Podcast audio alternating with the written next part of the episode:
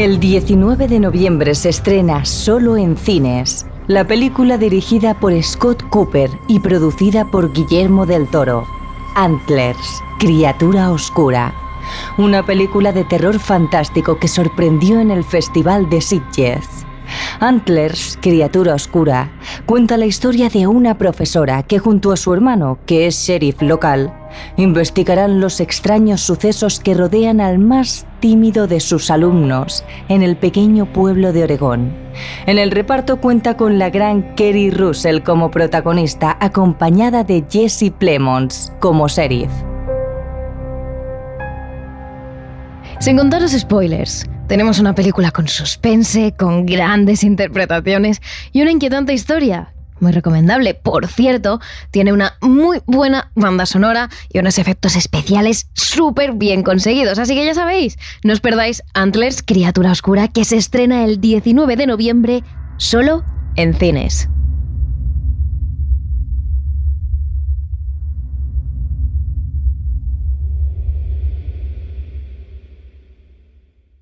Este capítulo no habría sido posible sin el apoyo de nuestros mecenas en Patreon. Suscríbete en el link de la descripción.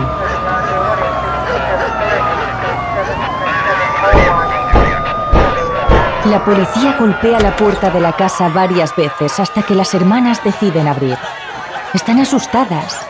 Saben que las autoridades han descubierto su secreto y son conscientes de lo que ello implica. Los agentes inspeccionan las habitaciones de la planta baja. Y es entonces cuando uno de los perros empieza a olisquear una puerta al final del pasillo. El pastor alemán tira de la correa y pone todo su peso sobre dos patas mientras ladra dirección al cuarto. La entrada del sótano. Ha encontrado algo. Los policías empujan la puerta y un olor fuerte les hace retroceder unos pasos. Cubriéndose con la manga del uniforme, algunos bajan las escaleras del acceso al sótano. Según avanzan, el olor se intensifica y la humedad y el frío se hacen cada vez más presentes. Se escuchan llantos débiles que vienen desde la oscuridad.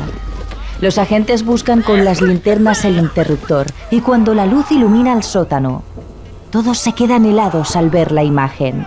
En el frío suelo de cemento se levantan dos cárceles de pocos metros cuadrados. En cada una de ellas hay un niño, un niño pequeño, ambos semidesnudos. Uno de ellos ni siquiera responde y el otro no puede hablar. No le quedan fuerzas. Solo tiene energía para mirar a los agentes mientras solloza casi en silencio. Los dos menores están en los huesos. Por muchos años de trabajo que lleven estos agentes a sus espaldas, por muchos casos a los que se hayan tenido que enfrentar, nunca se han topado con una escena tan cruel y tan horrible como esta. ¡Ayuda! ¡Ayuda! Unos metros más allá, aunque no dentro de una cárcel, lo que parece ser una joven algo más mayor que los dos críos está tirada en el suelo. Tiene los ojos rojos de tanto llorar y entre lamentos se incorpora y extiende una mano hacia los agentes pidiendo ayuda. Tras unos segundos en shock, la policía reacciona. Algunos van corriendo a las cárceles para abrir de inmediato la puerta y sacar a los críos de allí. Otro de ellos se acerca a la joven y extiende su mano hacia ella. Sus miradas se cruzan. Los del policía y los de la niña. Los de él abiertos como platos, con una mezcla de incredulidad, de rabia por ver todo aquello e incluso de miedo. Los de ella, totalmente irritados y llenos de lágrimas, envueltos en un dolor incalculable. Pero lo que el policía desconoce es que esa joven que expresa tanto sufrimiento con su mirada no siente apenas dolor. No está triste, no tiene miedo. Ni siquiera es una víctima como los otros dos niños. Ella, realmente, es la causante de todo. Y quizás una de las mejores psicópatas que existen.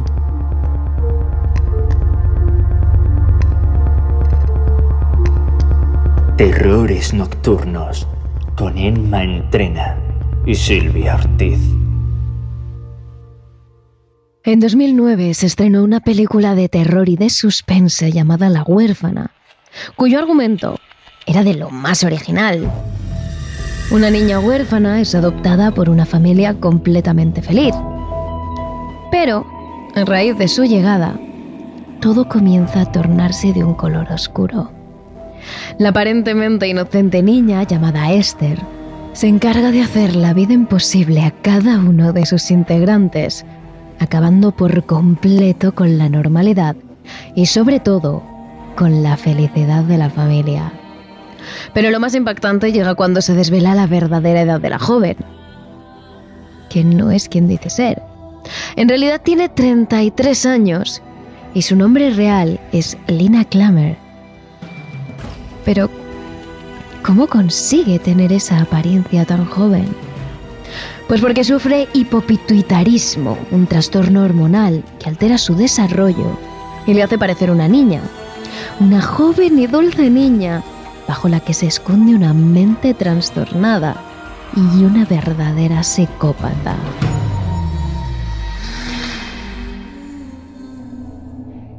Aunque hubo un gran número de personas que salieron satisfechas del cine al ver la película, en especial por ese argumento tan fuera de lo común para una historia de terror o de suspense. También hubo quienes criticaron el film por ser tan enrevesado. Era demasiado rebuscado y le quitaba realismo a la película. Eso decían. Pero realmente, lo que no sabían es que el director Jaume Colet Serra se basó en una historia real para escribir el argumento. Un relato terrorífico cuya protagonista es Barbora Scrová.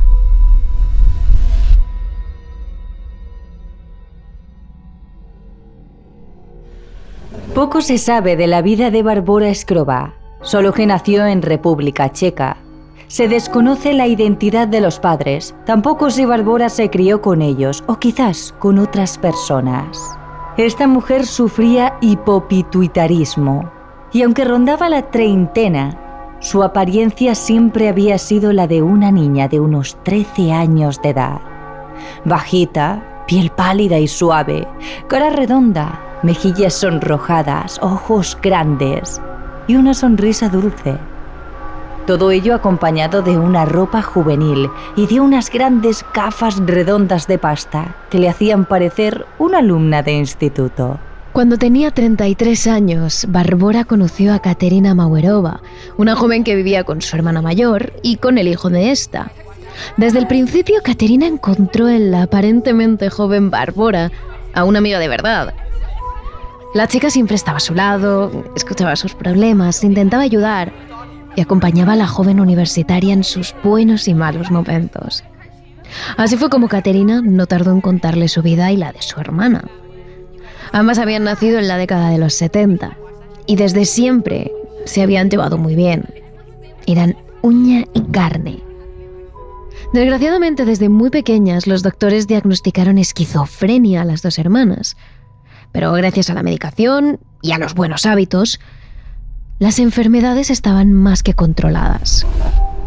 Hace ya unos cuantos años, su hermana mayor, Clara Mauerova, conoció a un hombre que le hizo vivir sus mejores años y con él tuvo dos hijos, pero también le hizo sufrir el dolor más intenso que jamás había experimentado, el de la ruptura y el abandono. Es ahí cuando tanto Clara como Caterina decidieron darle otro rumbo a sus vidas. Ambas se mudaron juntas y con los pequeños, Ondrej y Jacob, a una casa de lo más acogedora donde poder empezar una nueva vida. Los niños iban a la escuela, Caterina trabajaba y Clara estudiaba sus últimos años de universidad. Mientras la joven le contaba todo esto, Barbora escuchaba atentamente la historia. Lo hacía con una amplia sonrisa y con esa mirada de complicidad que tanto había practicado a lo largo de su vida y que también se le daba hacer. Era una experta mentirosa y una persona persuasiva que jugaba con esa apariencia de chica joven que jamás había roto un plato. Durante varios meses, Las dos compañeras de clase se volvieron inseparables. Lo sabían todo, la una de la otra. O al menos una de ellas, la más inocente. Así lo creía. Pensaba que Bárbara era la única persona a la que le podía contar todo.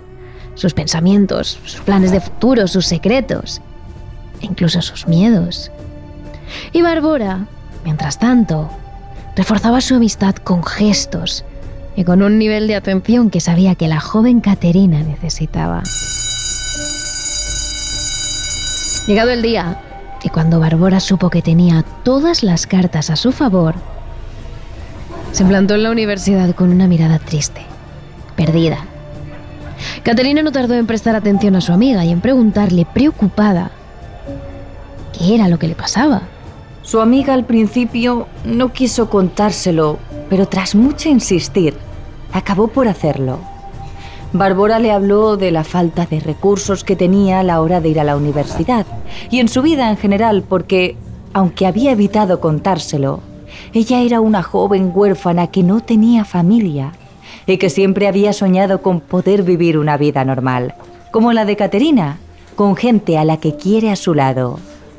A Caterina se le humedecieron los ojos al escuchar la horrible historia de su mejor amiga, y no dudó en decirle que se fuera a vivir con ella y con su hermana, que ambas tramitarían los papeles de adopción para que pudiera formar parte de su familia.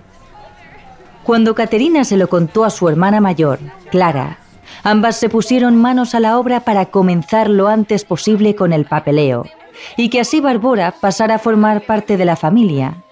Y sorprendentemente, no tardaron en conseguirlo. Así que meses más tarde, una mañana de invierno, Barbora llegó a casa de las hermanas con una mochila llena de algunos objetos y recuerdos suyos, y con una sonrisa de oreja a oreja. Las hermanas junto a los críos esperaban a su nuevo miembro de la familia en el porche, con los brazos abiertos y dispuestas a incluir a Barbora como una más. Lo que desconocían es que aquella joven y aparentemente frágil adolescente convertiría sus vidas en un verdadero infierno.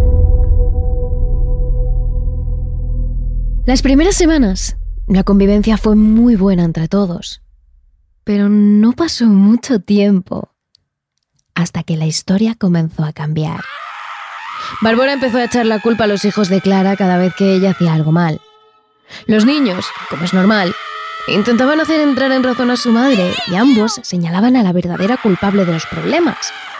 Pero Bárbara había empezado a hacer tan bien su trabajo, se había ganado tanto la confianza de Clara, que hacía creer hasta a su propia madre que ellos eran los que causaban los problemas.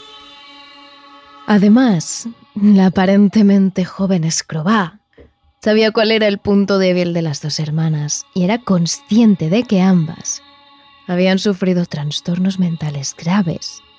Así que su siguiente paso, tras ganarse la confianza de las dos, fue atacar por ahí, haciéndoles creer que las alucinaciones provocadas por la esquizofrenia eran reales. Horus, Marduk, Dionisio, Krishna, Odin.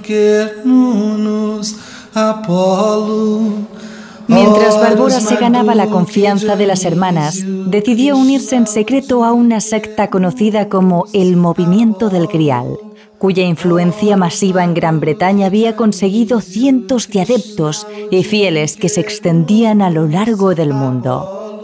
El creador del movimiento fue el alemán Oskar Ernst Bernard, con varios escritos realizados a principios del siglo XX. Según defendía el autor en una de sus obras denominada A la luz de la verdad, el mensaje de Grial, la vida terrenal de los seres humanos es solo una etapa más en el ciclo espiritual de cada uno. Un camino en el que cada persona deberá realizar buenos actos para continuar con su proceso de desarrollo y su conexión con Dios. Pero en la secta a la que pertenecía Barbora, se entendía aquello como la libertad de los seres humanos. La necesidad de ser libres para poder evolucionar. Y eso implicaba eliminar todo tabú en las vidas de las personas. Es decir, realizar una serie de actos que no estaban bien vistos para la sociedad, pero que para ellos eran necesarios para romper las barreras. ¿Qué tipo de actos? Hablamos de cosas realmente desagradables. Incesto, abuso, homicidio o canibalismo.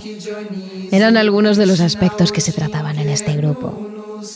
Sin embargo, esta idea había calado dentro de la mente del aparentemente joven Escrobá y decidió trasladar estos pensamientos a las hermanas.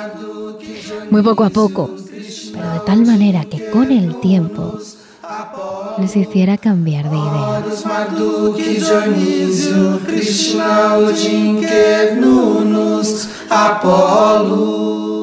Desde hacía tiempo, el nuevo miembro de la familia sabía que las dos hermanas durante un largo periodo empezaron a entremezclar ciertas alucinaciones que tenían por la esquizofrenia, con una teoría relacionada con el misticismo.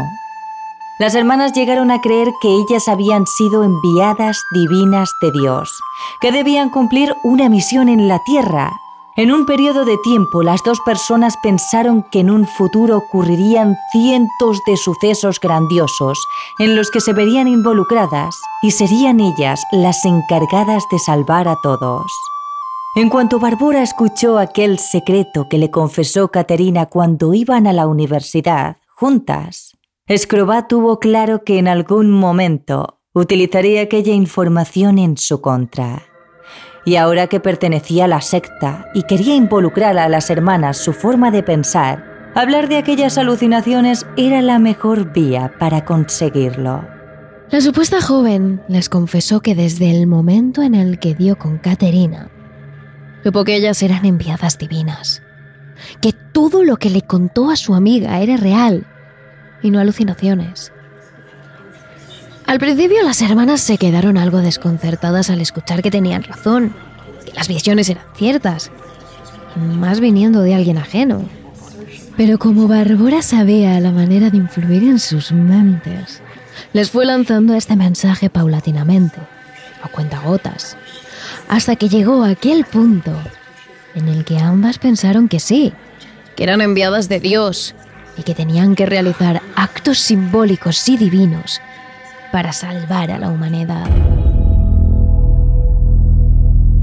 A partir de ahí, el siguiente plan de Scrobá fueron los hijos. Los tenía odio, demasiado. Empezó a sugerirle a las hermanas, que volvían a estar en una situación de debilidad por la fuerte influencia de la inquilina, que había que encerrar a los niños. No tardaron mucho en colocar dos jaulas en el frío sótano y encerrar a cada uno en una de ellas. Hablamos de dos críos de 10 y de 8 años, que apenas sabían lo que estaba ocurriendo.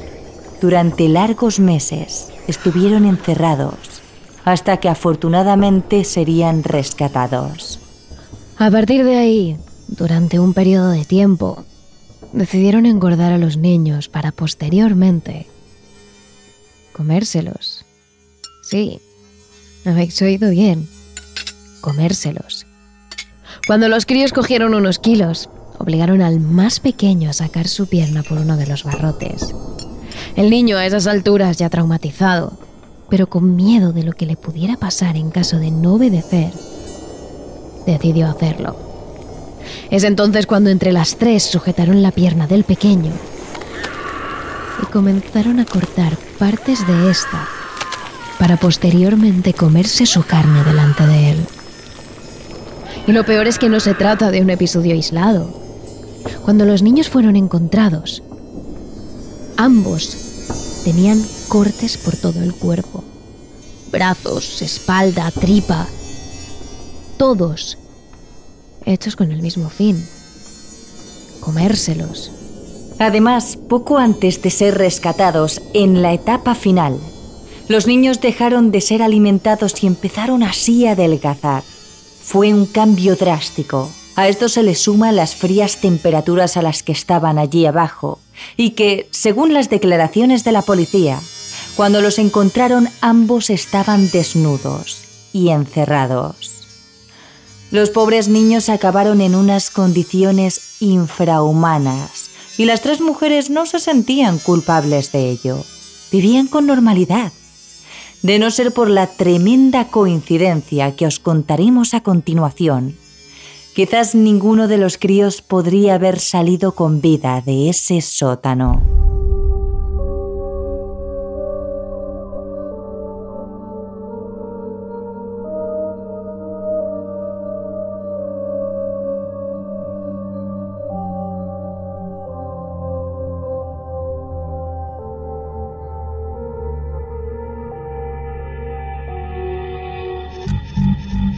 Resulta que en la casa más cercana a la de las hermanas, una pareja se había mudado hacía relativamente poco. Cuando llegaron ambos esperaban un hijo y poco después de terminar las obras en la vivienda, la mujer dio a luz a un pequeño y precioso bebé. Al tratarse de casas grandes, con varios pisos, la pareja decidió comprar una cámara de cuna de bebé de estas que retransmiten en vídeo todo lo que está pasando en la cama del niño durante todo el tiempo. Si llora, si se despierta, si se sienta, cualquier cosa. Compraron exactamente la misma cámara que tenían las hermanas y Barbora instaladas en el sótano, para poder vigilar a los niños enjaulados durante todo el tiempo. Precisamente, esa increíble coincidencia es lo que permitió a los menores ser rescatados. Cuando el padre estaba configurando la cámara, en la pantalla del nuevo aparato de la pareja, comenzó a retransmitirse una imagen. Pero no era la de la cuna de su pequeño recién nacido. Era una especie de sótano, con barrotes. Ambos quedaron horrorizados al ver a dos niños allí dentro, desnutridos, que apenas se movían y estaban tirados en sus propias heces. Llamaron inmediatamente a la policía, que no tardó en atar cabos y tirar abajo la puerta de la casa de las hermanas Mauerova y Barbora para acceder lo más rápido posible al sótano. Uno de los perros de policía fue quien dio el aviso de alarma y señaló una puerta al final del pasillo. Los agentes abrieron y al encender las luces del sótano, quedaron completamente horrorizados. Allí estaban los dos críos, encerrados. Uno de ellos llorando sin apenas fuerzas y el otro ya ni siquiera respondía. Unos metros más allá, lo que parecía otra niña que no estaba encerrada, pero sí tirada en el suelo y gritando ayuda. Lo que la policía desconocía en ese momento es que esa tercera persona era realmente Barbora, una psicópata que era capaz de mentir hasta tal punto que hizo creer a los agentes que era otra de las hijas que también había sido maltratada. Entonces la policía esposó a Clara y a su hermana y las detuvieron. Se las llevaron a comisaría y al calabozo, mientras se llevaba a cabo la investigación y se esperaba el juicio. Por otra parte, los agentes trasladaron todo lo rápido que pudieron a Ondrej y Jakub, los niños, al hospital. No sabían a qué torturas habían sido sometidos exactamente, pero desde luego su aspecto era terrible. Una vez en el hospital, donde poco a poco los médicos comenzaron a desentramar todos los castigos por los que los niños habían pasado, empiezan a recibir los cuidados necesarios. Desafortunadamente, Solo uno de ellos sobrevivió. Por más que los médicos lo intentaron, el otro no consiguió superar los terribles rituales a los que fue sometido. Y en medio de toda esa confusión, de detenciones, de hospitales, Barbora, en su papel de Anika, consigue despistar a la policía y huir del país hasta encontrarse en paradero desconocido. ¿Cómo y por qué esa niña inocente había huido? Los policías aún tardaron meses en averiguarlo y en atar todas las piezas del puzzle.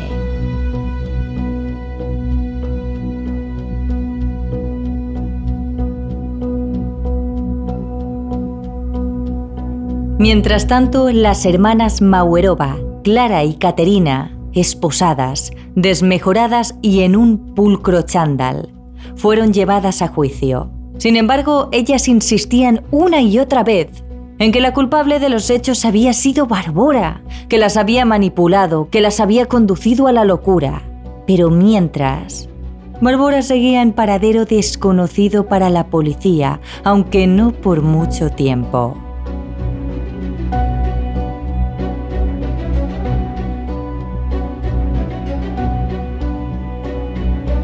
¿Y dónde estaba Barbora? Bien, la mujer se encontraba en Noruega. ¿Cómo había llegado hasta allí? Esa es la pregunta más fácil de resolver. La secta a la que tanto ella como Clara y Caterina pertenecían le había ayudado a salir de la República para llegar al país escandinavo. Lo curioso es cómo se mantuvo allí. De nuevo adoptó un rol, pero esta vez no de niña, sino de niño. Cogió varias decenas de kilos, se rapó el pelo hasta dejarlo muy corto y se hizo pasar por un niño huérfano de nombre Adam. En ese papel, la astuta y manipuladora Barbora consiguió que un matrimonio la adoptara con la excusa de que no tenía padres.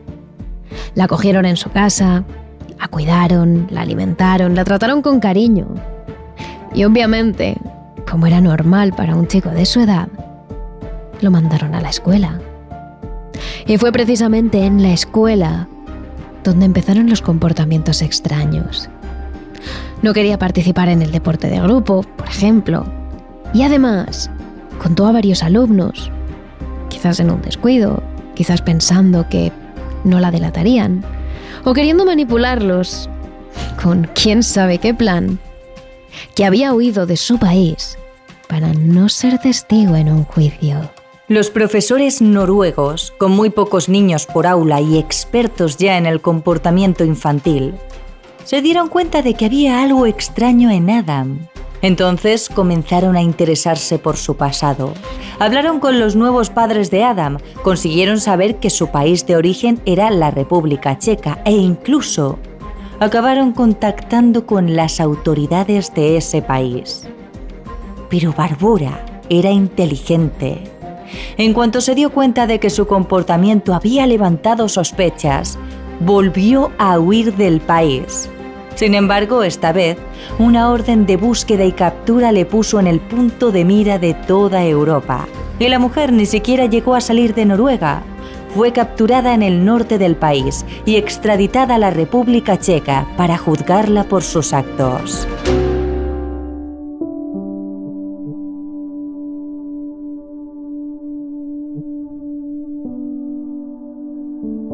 Finalmente, la policía la detiene y la lleva a juicio. Pero lo que no terminan son las manipulaciones de Barbora, que aparece con un atuendo infantil y abrazando un osito de peluche, pese a ser una persona adulta. El jurado no se deja engañar y condena a Barbora, pero solo a cinco años de prisión por no ser la autora material de los hechos, sino solo la cabeza pensante. Las que realmente son responsables de los terribles actos para este jurado son las hermanas. Bárbara salió de la cárcel hace unos pocos años y ahora se le ha perdido completamente la pista. No se sabe nada de su paradero, pero quién sabe. Puede que ahora mismo esté interpretando un nuevo papel y que dentro de poco nos enteremos de las atrocidades que ha cometido. Es cierto que en general las películas de miedo son aterradoras, por eso nos gustan. Pero no nos engañemos, más aterradoras aún son las historias reales que encierran. Y por eso, hoy en nuestro capítulo de Patreon, os contamos el verdadero exorcismo de Emily Rose, el exorcismo de Annelies Mitchell, que inspiró la película. Un proceso aterrador, brutal y lleno de misterio. Además, ya sabéis que a lo largo de toda la semana estaremos subiendo contenido a nuestras redes sociales sobre el caso real detrás de la película de la huérfana. Así que no os olvidéis de seguirnos en nuestro Twitter, arroba terroresn, y en nuestro Instagram y TikTok, arroba terrores nocturnos barra baja TRN. Os esperamos. Terrores Nocturnos, realizado por David Fernández Marcos.